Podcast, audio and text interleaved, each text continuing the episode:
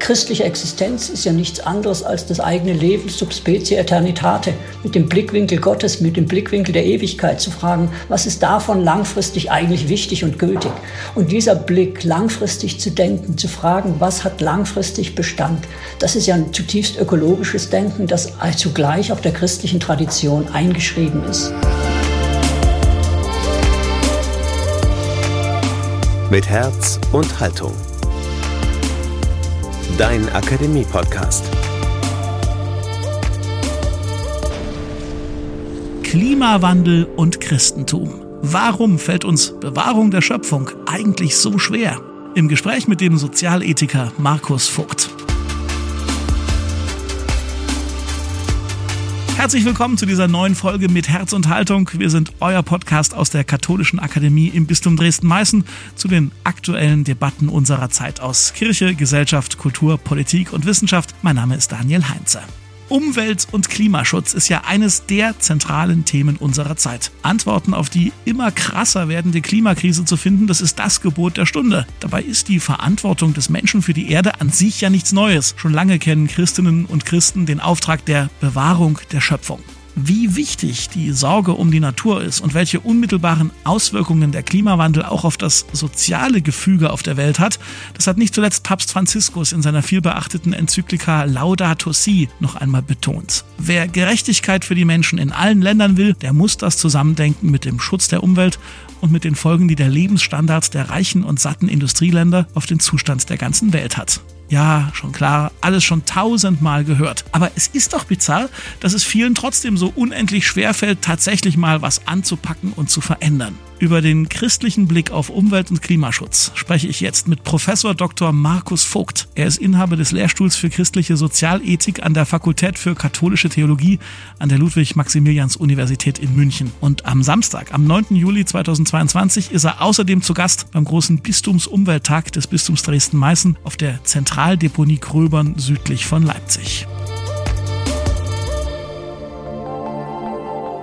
Christentum und Klimaschutz. Jetzt bei Mit Herz und Haltung.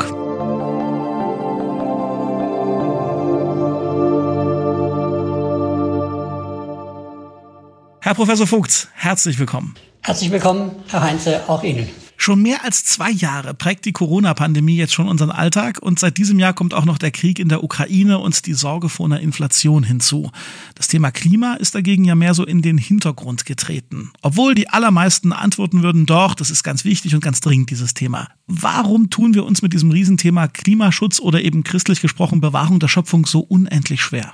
Ich denke, es reicht einfach nicht zu sagen, dass das Thema so wichtig ist, sondern wir müssen es auch in Verhältnis setzen zu aktuellen Krisen. Wir sind irgendwie überfordert durch den Klimawandel. Wir sind Teil eines Gesellschaftssystems, eines Wirtschaftssystems, von Konsumgewohnheiten, wo wir eigentlich irgendwie uns stark von uns selbst distanzieren müssten, wo wir Zwängen unterworfen sind, aus denen wir nicht so leicht rauskommen. Es sind ja viele Akteure, die daran beteiligt sind. Da denken wir, unser Beitrag ist eigentlich unbedeutend und macht nur eine kleine, einen kleinen äh, Teil aus.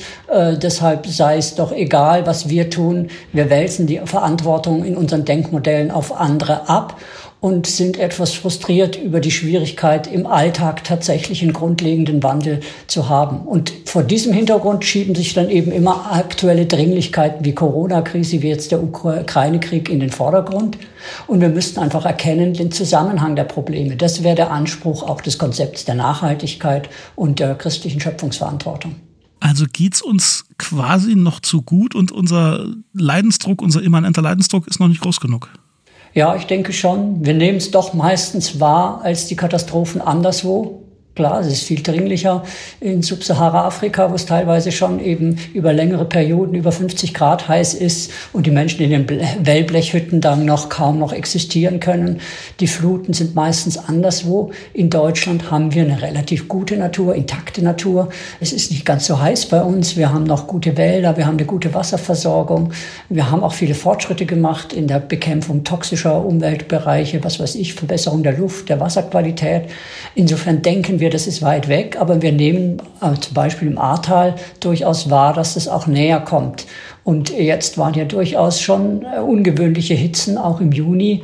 Wer weiß, was da im Sommer noch auf uns zukommt. In Rom, in Spanien war es ja jetzt schon streckenweise über 40 Grad und das im, ja, im Juni ist durchaus sehr ungewohnt. Also es wird näher auf uns zukommen, das ist ziemlich sicher. Da können wir uns auf die Prognosen der Umweltforschung verlassen. Also wann genau und in welcher Form, das wissen wir nicht. Aber im Grunde fordert Umweltbewusstsein, Klimabewusstsein antizipatives Denken. Dass wir eben merken, das ist ein Wandel, der begonnen hat, der das nächste Jahrhundert bestimmen wird und wo wir uns jetzt äh, einstellen müssen auf die Gefahren. Denn je später wir damit beginnen, mit einer raschen Transformation, desto höher die Kosten.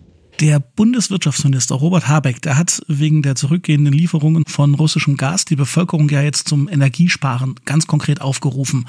In der Vergangenheit hatten Aufrufe, den eigenen Konsum zum Schutz des Klimas zu beschränken, keinen wirklichen Erfolg. Wie viel Druck von außen oder von oben braucht es in der aktuellen Situation, damit sich tatsächlich was ändert? Was empfehlen Sie?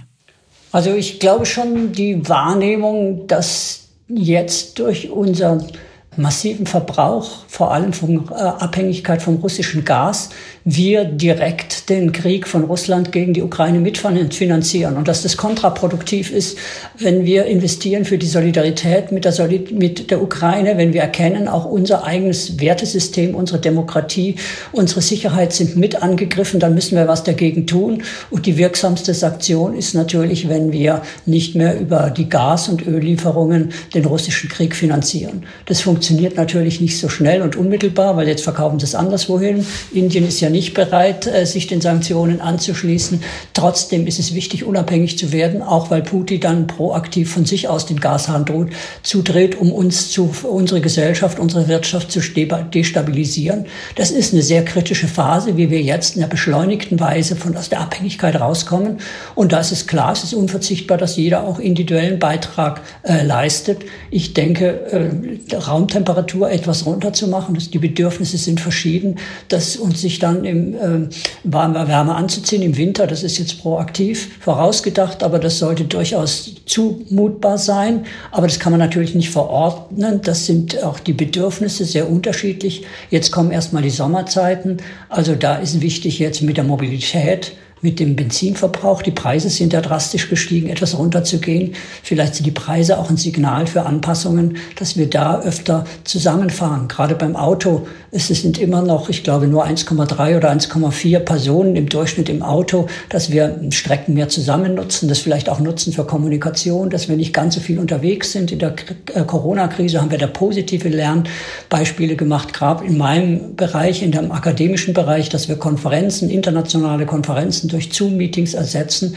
Da kann man einiges einsparen, was durchaus dann auch andere positive Aspekte hat. Es braucht ein Bewusstsein für Balancen und Gleichgewicht, dass man nicht persönliche Begegnungen dann ganz vernachlässigt, aber vielleicht mit Maß. Da gibt es durchaus viele Möglichkeiten, die der Einzelne im Bereich von Konsum, Mobilität, Energieverbrauch, Ernährung ist ein ganz wichtiger Bereich, beitragen kann für eine klima- und umweltverträgliche Gesellschaft. Ich würde bei Mobilität gerne nochmal einhaken. Es gibt da ja auch eine umgekehrte Entwicklung. Vor Corona, da hat sich dieser Begriff der Flugscham entwickelt, dass es also den Leuten peinlich war zu fliegen, weil das gar nicht mehr so en vogue ist, äh, eben auch aus, aus Klimaschutzgründen. Aber nach den Entbehrungen der vergangenen Jahre scheint es in diesem Sommer so zu sein, dass sich viele Menschen in Deutschland wieder nach Reisen sehnen und so gar nicht auf ihren ökologischen Fußabdruck schauen. Ist die Pandemie in dieser Hinsicht langfristig vielleicht eher sowas wie, wie ein Rückschlag für den ganzen Klimaschutz gewesen?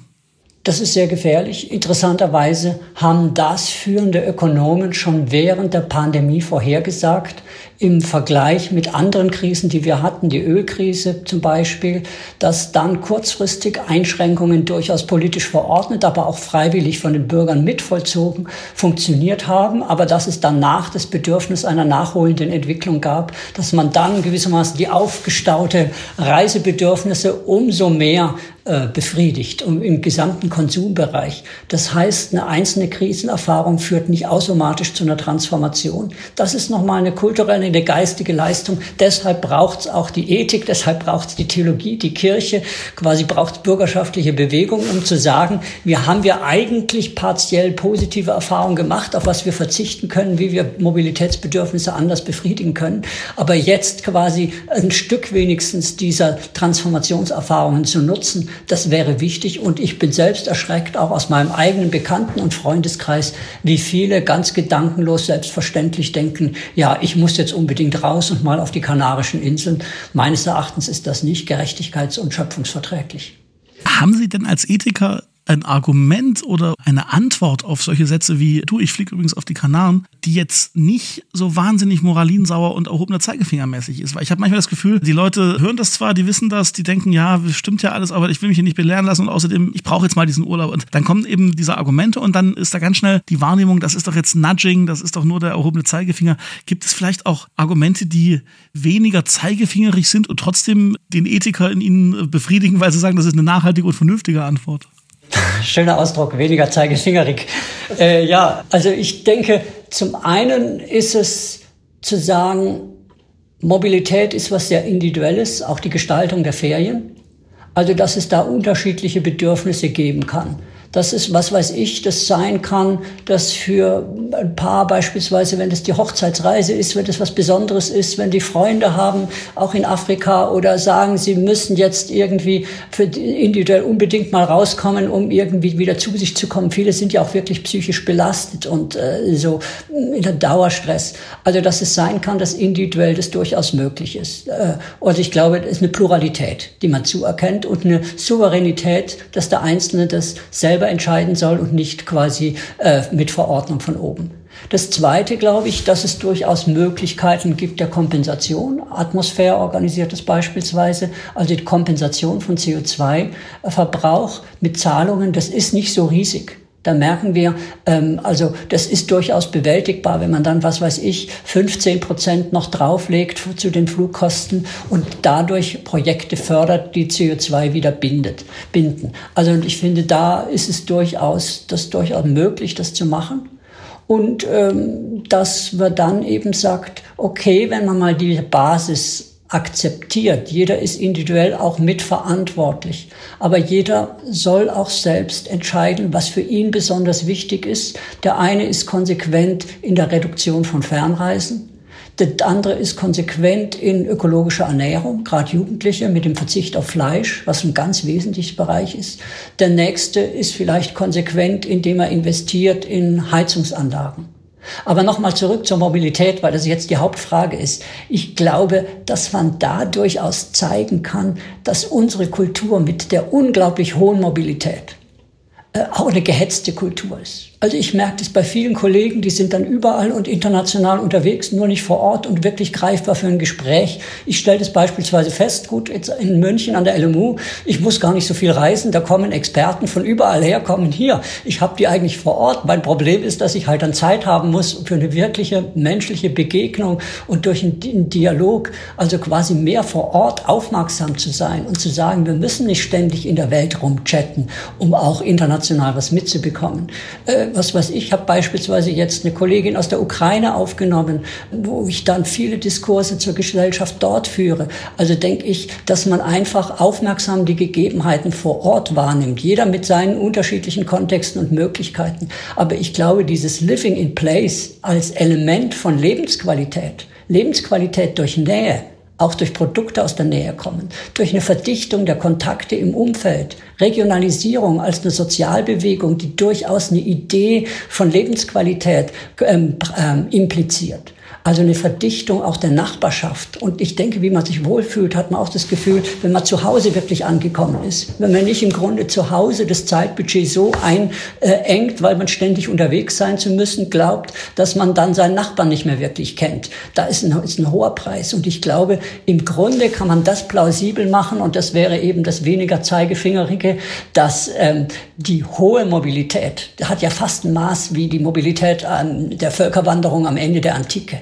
Unglaublich starke Rückseiten hat des Verlustes von Lebensqualität und dass wir damit mit weniger Mobilität vielleicht manchmal mehr Lebensqualität haben und mehr Kontakte vor Ort.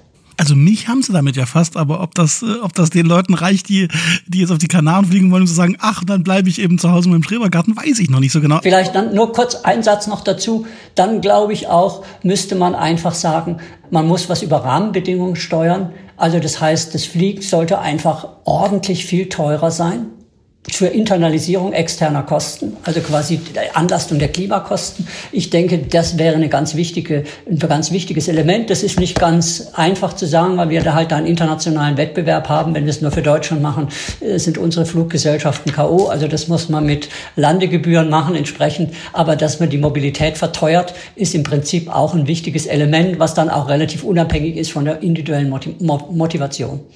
Kommen wir mal zu dem christlichen Aspekt. Den haben wir bis jetzt ja noch gar nicht so groß betont, sondern wir haben jetzt relativ allgemein über Verhaltensweisen von Menschen besprochen, unabhängig vom eigenen Glauben oder von der eigenen Religion. Umwelt- und Klimaschutz ist ja inzwischen ein Thema, dem sich eine Vielzahl von Initiativen, Vereinen und Parteien angenommen hat. Gibt es denn darüber hinaus eigentlich sowas wie eine katholische Perspektive auf das Thema, die sich unterscheidet von dem, was säkulare Akteure denken und für wichtig erachten?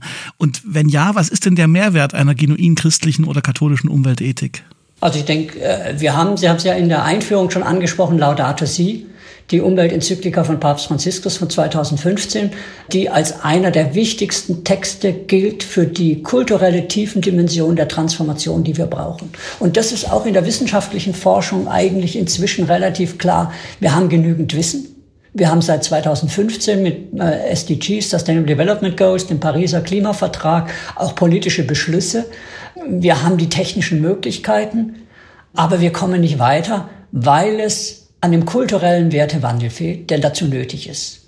Und der kulturelle Wertewandel, das ist nicht nur eine Frage der moralischen Imperative, sondern das sind unsere Vorstellungen von Lebensqualität, von gelingendem Leben, von unserer Vorstellung von Verantwortung, unsere Vorstellungen von Fortschritt, unsere Vorstellungen von Freiheit, unsere Vorstellungen von Natur, die als Schöpfung und gerade die Schöpfung ist äh, extrem positiv belegt. Eine Spiritualität, Schöpfungsverantwortung, des Schöpfungsglaubens bedeutet ja auch, dass wir die Schönheit der Natur erstmal wahrnehmen, dass wir dankbar für sie sind, dass wir die Schönheit der Schöpfung feiern und sensibel werden auch für die, für die kleinen Dinge und für die Dignität, für die Würde der Tiere. All das ist ein kultureller Wandel und da, glaube ich, hätte die christliche Tradition viele Schätze zu bieten die, wir müssen es ehrlich sein, teilweise aber verschüttet sind, indem ein Großteil der kirchlichen Tradition dieses auch an den Rand gedrängt hat. Es geht also um eine Wiederentdeckung auch der ökologischen Dimension der Bibel. Da ist gerade ein Großteil der Gebote haben ökologisches Wissen im Hintergrund. Äh, was weiß ich, die haben im Grunde, Hüttermann sagt, eine nachhaltige Gesellschaft. Viele Gebote haben einen ökologischen Sinn, damit ihr lange lebt auf Erden, wenn ihr vernünftig mit den Ressourcen umgeht. Die hatten die, die Wasserqualität geschützt für Ressourcen. Die haben irgendwie äh, unreine Arten sind oft quasi äh, ähm, Arten, die geschützt werden können. Also da gibt's durchaus sehr viele, viel ökologisches Wissen, was in der Bibel steckt, durchaus äh, in unserer Tradition. Hildegard von Bingen für die Medizinethik, Franziskus als der Umweltpatron, der Arme, der zugleich die Verbundenheit mit Tieren und Pflanzen ganz tief empfunden hat, aber das auch als Lebensglück, als geschwisterliche Beziehung empfunden hat. Also wir hätten ganz viele Traditionen des Christentums, mit denen wir im Grunde diesen, diese tiefere Schicht des kulturellen Wandels fördern könnten. Und dann ist natürlich, kommt dazu, also als Mehr Mehrwert des Christlichen. Die katholische Kirche ist eine Weltgemeinschaft und es kommt darauf an, das Bewusstsein zu haben, dass wir eine Schicksalsgemeinschaft sind, der Menschheitsfamilie, global dass der globale Süden sind eben nicht nur die anderen, sondern wir sitzen in einem Boot, wir beleben einen gemeinsamen, das Haus der Schöpfung, wie es Franziskus ausdrückt, und auch die künftigen Generationen, dass wir uns deren Empfinden, äh, mit denen verbunden fühlen. Und ich glaube, das Maß der Zukunftsfähigkeit ist auch bestimmt durch das Maß der Erinnerungsfähigkeit. Also das Lernen, langfristig zu denken, hat was mit Theologie zu tun, die eine lange Erinnerung hat und dadurch auch einen längeren Horizont in die Zukunft. Denn im Grunde christliche Existenz ist ja nichts anderes als das eigene Leben Specie Eternitate, mit dem Blickwinkel Gottes, mit dem Blickwinkel der Ewigkeit zu fragen, was ist davon langfristig eigentlich wichtig und gültig? Und dieser Blick, langfristig zu denken, zu fragen, was hat langfristig Bestand, das ist ja ein zutiefst ökologisches Denken, das zugleich auch der christlichen Tradition eingeschrieben ist. Und das ist ein Lerneffekt, also ein, Lernanspruch, den wir einüben müssen. Dazu hat das Christentum eine Menge von Gebeten, Riten, Vorstellungen der Verbundenheit, Tradition der Erinnerungskulturen zu bieten, eine Ethik zu bieten, die dieses langfristige und globale Denken einüben kann und eben auch emotional in Geschichten ver vermitteln kann. Und das ist, denke ich, nochmal ein wichtiges, auch was die Theologie zu bieten hat ist, sind Narrationen, Erzählungen. Also nicht nur moralische Imperative, sondern Erzählungen, die Emotionen vermitteln, die eine Vorstellung von Leben vermitteln, von Konflikten, von Schuld und Vergebung, von Verbundenheit, von irgendwie Misslingen, Scheitern am eigenen Anspruch und neu aufstehens nochmal versuchen. Also gewissermaßen diese lebendigen Geschichten, die uns die Transformationsaufgabe, die ja gewaltig ist und die uns vor uns steht, irgendwie handhabbar machen. Also da hätten die Theologien, die Kirchen viel zu bieten wenn sie denn konsequent sich auch dafür stark machen. Also ein intensives Plädoyer, das Theologische nicht vom Thema Umwelt und Klimawandel und Klimakrise zu trennen. In Ihrem Buch Christliche Umweltethik sprechen Sie ja unter anderem als ethische Argumente für den Schutz der Umwelt über Ressourcengerechtigkeit, Armutsbekämpfung und Gerechtigkeit zwischen Generationen. Mal so gefragt, ist die Klimakrise aus Ihrer Sicht primär ein Gerechtigkeitsproblem oder wäre das zu kurz gedacht? Nö, es ist ein Gerechtigkeitsproblem. Und ist klar, vor allem intergenerationelle Gerechtigkeit.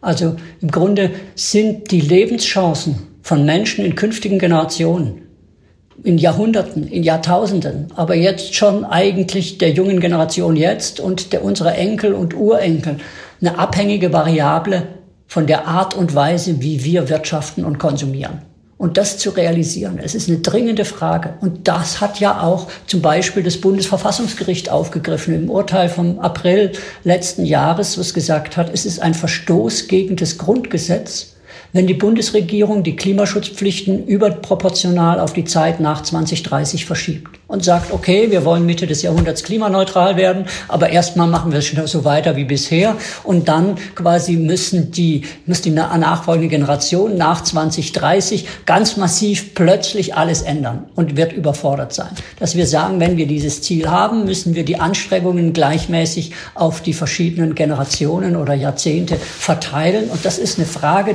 der elementaren Gerechtigkeit gegenüber den, der jungen Generation, gegenüber der nachwachsenden Generation. Es ist ein, Generation, ein Element des Generationenvertrages und der Freiheitsrechte, die durch unser Grundgesetz verbucht sind. Und äh, die Bundesregierung hat die Pflicht, sich daran auch zu halten. Und das ist eine interessante äh, Parallele einer ethisch-philosophischen, einer theologischen und einer juristisch-verfassungsrechtlichen Diskussion. Okay, Gerechtigkeit also als ein wichtiger und zentraler Begriff. Dann gibt's aber auch noch den Begriff der Macht, den, den, den ich ganz gerne nochmal mit Ihnen erörtern würde. Papst Franziskus spricht in Laudato Si auch von der menschlichen Wurzel der ökologischen Krise. Ihm zufolge gibt es also den technischen Fortschritt, der uns mehr Macht über die Natur verleiht. Er sagt aber eben auch, andererseits fehlt es uns an einem entsprechenden Bewusstsein, Verantwortungsbewusstsein, wie wir mit dieser Macht umgehen sollten.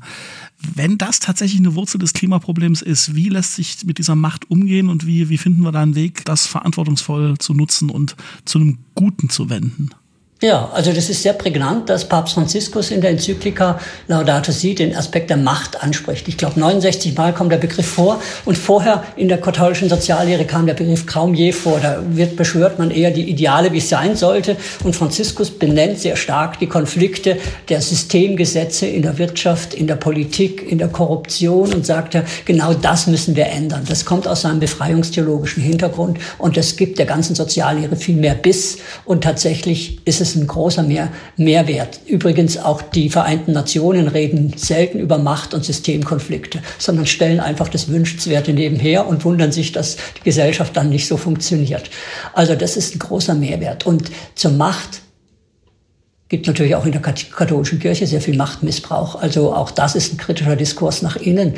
Aber ich finde jetzt mehr zum Ökologischen gibt es interessanterweise, ich glaube 1954, 55 war von Romano Guardini, dem großen Religionsphilosophen hier in München, hat ein Buch geschrieben, Die Macht, und hat halt schon daran analysiert, dass im Grunde das unser kulturelles, zivilisatorisches Programm der letzten 500 Jahre war Ausdehnung der Macht über die Natur mit Hilfe der Technik. Wir haben immer mehr Macht über die Natur tolle Erfolge, aber das ist dabei und droht ins Gegenteil umzukippen, weil wir im Grunde so viel Macht über die Natur haben, dass wir keine Macht über unsere Macht mehr haben. Das heißt, dass die Macht über die Natur sich ausdehnt und wir dann diese Macht selber nicht mehr human kontrollieren können, beispielsweise die Gefahr des Atomkrieges, Atomwaffeneinsatz. Bringt auch das Beispiel der Gentechnik, wenn wir das zu sehr ausdehnen, wo die Natur, der, die Ordnung der Natur so stark gefährdet wird, dass quasi allein Interessen der treibende Faktor sind und niemand mehr für das Gemeinwohl wirklich Sorge tragen kann und es durchsetzen kann. Und er sagt, wir brauchen eine Bändigung der Macht, eine intelligente Selbstbegrenzung in unserer Ausdehnung der Macht, in der expansiven Gesellschaft, in der Art und Weise, wie wir unser technisches Können erweitern. Und das ist durchaus etwas, was ich, glaube ich, grundsätzliche Bedeutung hat. Eine intelligente Selbstbegrenzung, eine Kultur des Maßhaltens, äh, die wir brauchen im Umgang mit unseren technischen Möglichkeiten um Innovationen zu nutzen auf der anderen Seite, aber eben auch zu sagen, die Macht, die wir über die Natur haben, die immer zugleich auch eine Macht über Menschen ist, die hat die implizite Neigung dazu, dass wir die Macht missbrauchen. Mit ungeheurer Korruption, die wir gegenwärtig haben in vielen Ländern, aber auch bei uns. Die Reichen entsolidarisieren sich.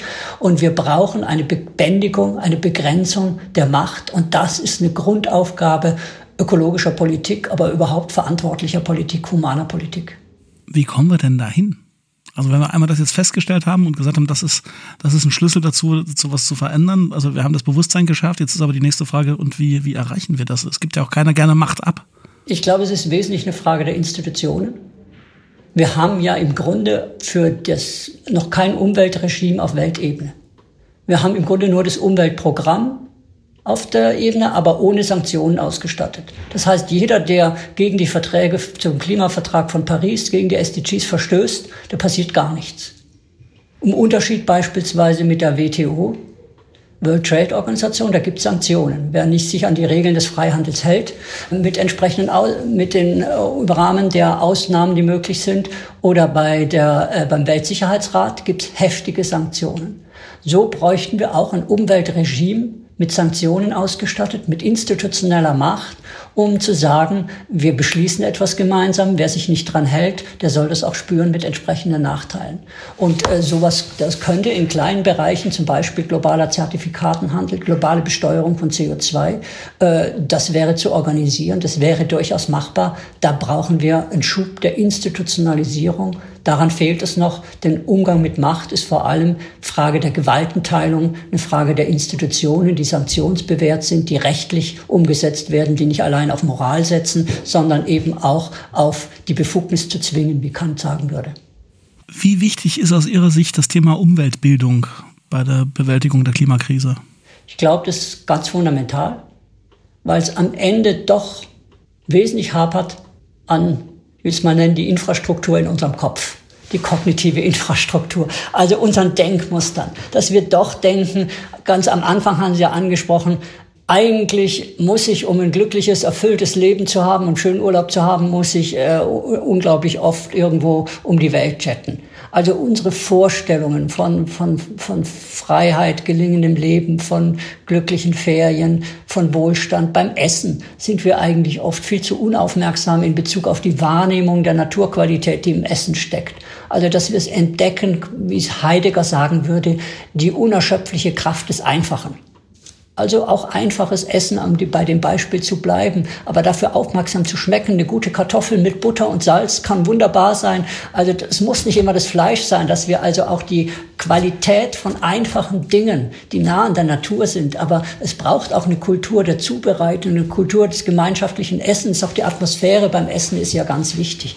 Also dass wir zu geistlos materialversessen sind und dann maximieren, was wir in uns reinstopfen, wo wir hin wir reisen, was wir an Gütern haben, an Konsumieren, wie wir gedankenlos sind um Umgang mit Plastik. Das sind alles eine Frage, die kann man nicht alle äh, von staatlicher Seite regeln, sondern der individuelle Bürger muss mit seiner Vorstellung von Lebensqualität, mit seinen Entscheidungen im Konsum als gewissermaßen der Abstimmung mit dem Stimm Stimmzettel, mit dem Einkaufszettel, äh, muss mitmachen. Und das ist eine Frage der Veränderung der Denkweise im Kopf. Das ist eine Frage der Bildung und die muss früh beginnen, schon im Kindergarten, in der Schule, die Auseinandersetzung mit dem Problem. Sonst haben wir halt immer die Situation, dass Politiker, die ein bisschen weiter vorangehen, abgewählt werden und dann kommen wir nicht voran. Und es ist völlig klar, es werden noch härtere Auseinandersetzungen, Konflikte auf uns zukommen. Und da braucht es eine starke politische, auch umweltpolitische Bildung, damit die Politik mit härteren Eingrenzungen mitgetragen wird.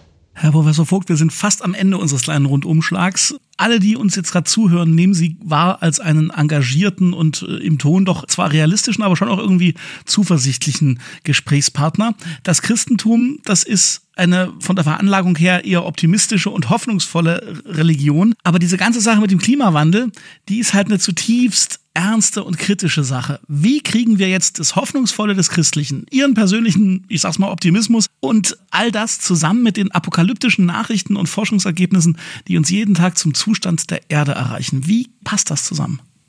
Ja, das ist eine schwierige Spannung, die durchaus mich auch persönlich beschäftigt. Ich glaube, zum einen ist es vielleicht so, die christliche Hoffnung, die wir haben, ist ja nicht einfach blauäugig und rosarot sondern wir haben auch das Kreuz. Und Kreuz und Ostern gehören zusammen, eine durchkreuzte Hoffnung. Also die Erfahrung von Leid, von Konflikt, von Abgründen des Lebens, vielleicht auch von Schuld und Verstrickung und Abhängigkeit, die gehört irgendwie dazu, zum christlichen Menschenbild. Und die christliche Hoffnungsperspektive ist nicht eine Perspektive, die das eigentlich einfach leugnet und uns einen Rosengarten verspricht, sondern die sagt, das gehört auch dazu. Und insofern, glaube ich, ist der erste Schritt durchaus nüchtern auch zu sagen, wir müssen realisieren, dass uns, glaube ich, harte Brüche und Umbrüche, Einschränkungen, Katastrophen, Leid bevorstehen, dass wir auch sensibel werden für das Leid anderswo, aber dass wir dann durchaus aus einer christlichen Perspektive vielleicht realisieren, dass das, worauf es im Leben wirklich ankommt, nicht die Menge von Konsum ist, die Menge von Reisen, die wir machen, die Menge von scheinbarem Erfolg, sondern dass es ankommt, sich ehrlich zu machen, dass es ankommt, in kritischen Situationen solidarisch zu sein, dass es ankommt auf die Fähigkeit auch zur Umkehr, zum Neuanfang, dass Gott auch auf krummen Teilen gerade schreibt, also über Umwege, Umbrüche, Leitsituationen trotzdem gelingendes Leben möglich ist und dass am Ende auch die Erfahrung sich für Gerechtigkeit, für Solidarität, für andere Menschen, für die Zukunft einzusetzen, eine eigene Art von Glück ist, von einer Befriedigung. Also ich denke schon, dass das auch etwas, eine schöne Erfahrung sein kann, auch sinnstiftend zu sagen, ich setze mich ein für etwas, was die Menschheit braucht, was existenziell ist. Und dass es das auch vor diesem Hintergrund durchaus auch sich auf eigene Weise eben auszahlen und lohnen kann, wenn man hier sensibel wird für die Probleme. Also es ist keine blinde Zukunftshoffnung. Es ist keine Zukunftshoffnung, die äh, verspricht, dass es nicht so schlimm ist, sondern eine Zukunftshoffnung, die kritisch mit Umbrüchen umzugehen weiß. Und finde ich auch in der politischen Debatte spiegelt sich das, dass zum Teil auch etwa Andreas Reckwitz das Ende der Illusionen äh, diskutiert wird, dass wir durchaus auch ungeschminkt und ungeschön sagen müssen, was uns, uns zukommt, weil die Menschen sich sonst nicht bewegen und dass wir einfach die Angst verlieren müssen, auch in der Politik, wir, belügen wir uns oft uns selbst, weil sich keiner traut zu sagen, was uns eigentlich bevorsteht. Also dass da der Mut zur Ehrlichkeit auch ganz wichtig ist, dass sich neue Perspektiven erschließen können. Herr Professor Vogt, ganz herzlichen Dank für dieses Gespräch. Ich danke Ihnen für die Fragen.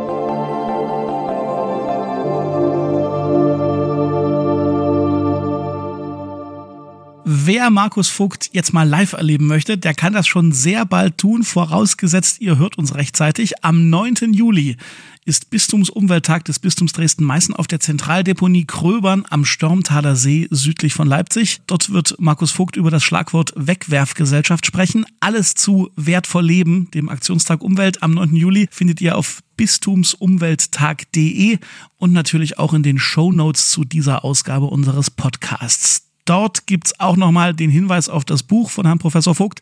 Christliche Umweltethik, Grundlagen und zentrale Herausforderungen ist im Herder Verlag erschienen. Eure Kommentare, Anmerkungen und Gedanken zur heutigen Folge schickt ihr uns bitte wie immer am besten per Instagram oder Facebook oder über die Webseite Akademie lebendig-akademisch.de. Und wenn euch gefällt, was wir hier so treiben, dann abonniert uns einfach und ihr verpasst keine weitere Folge. Das Abo ist und bleibt kostenlos in jedem Podcast-Abspielprogramm, das ihr so benutzt. An dieser Folge mitgearbeitet haben. Falk Hamann, Emily Siegel, Thomas Arnold, Jonathan Burger und ich. Mein Name ist Daniel Heinze. Vielen Dank fürs Zuhören. Tschüss und bis zum nächsten Mal. Mit Herz und Haltung.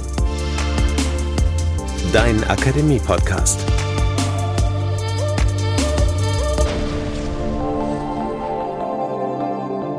Ein Angebot der Katholischen Akademie im Bistum Dresden-Meißen.